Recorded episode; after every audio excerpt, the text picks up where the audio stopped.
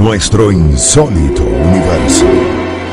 50 años recorriendo nuestro mundo sorprendente.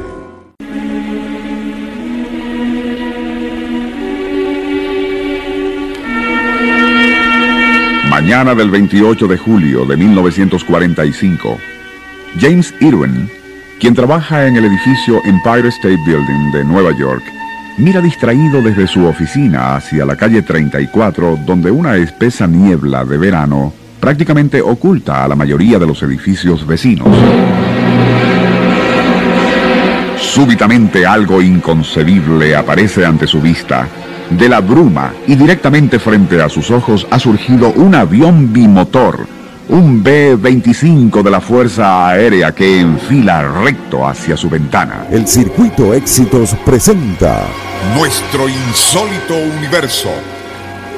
Cinco minutos recorriendo nuestro mundo sorprendente. una producción nacional independiente de Rafael Silva, certificado número 3664.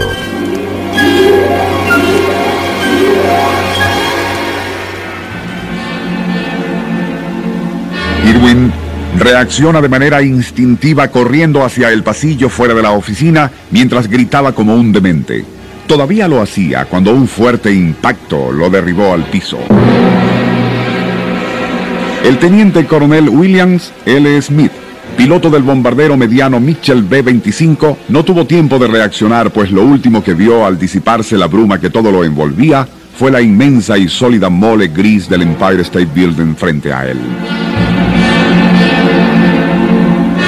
Abajo, en las calles 34 y 42, los incrédulos transeúntes sintieron primero el poderoso rugido de motores y casi de inmediato un ensordecedor estrépito. Al levantar la mirada contemplaron cómo un avión había chocado de frente contra el piso 79 del Empire State, cuyo tope se perdía en la niebla, ahora teñida por el rojo de las llamas 30 pisos más arriba. Stanley Lomax, un transeúnte, declararía después, vi cómo el avión se estrellaba contra la fachada produciendo un estruendo enorme. De inmediato volaron escombros, vidrios y pedazos del avión mientras chorros de gasolina incendiada bañaban las paredes. Luego hubo un segundo estallido y una gran bola de fuego se elevó hasta 30 metros más arriba. El calor y brillo de las llamas fue tan intenso que disolvió la niebla. En el observatorio del Empire State, piso 86, se encontraban unas 50 personas que fueron derribadas al suelo por el impacto.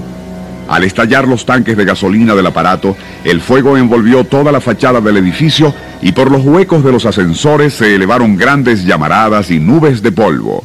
Pasillos y oficinas en los pisos 79 y 80 se habían convertido en un infierno de humo y llamas, mientras los heridos gritaban pidiendo auxilio.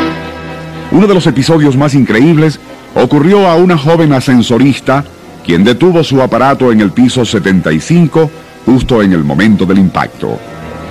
Por estar ya abiertas las puertas del ascensor, fue alcanzada por los gases incandescentes. Pudo ser rescatada en el pasillo por otras dos empleadas.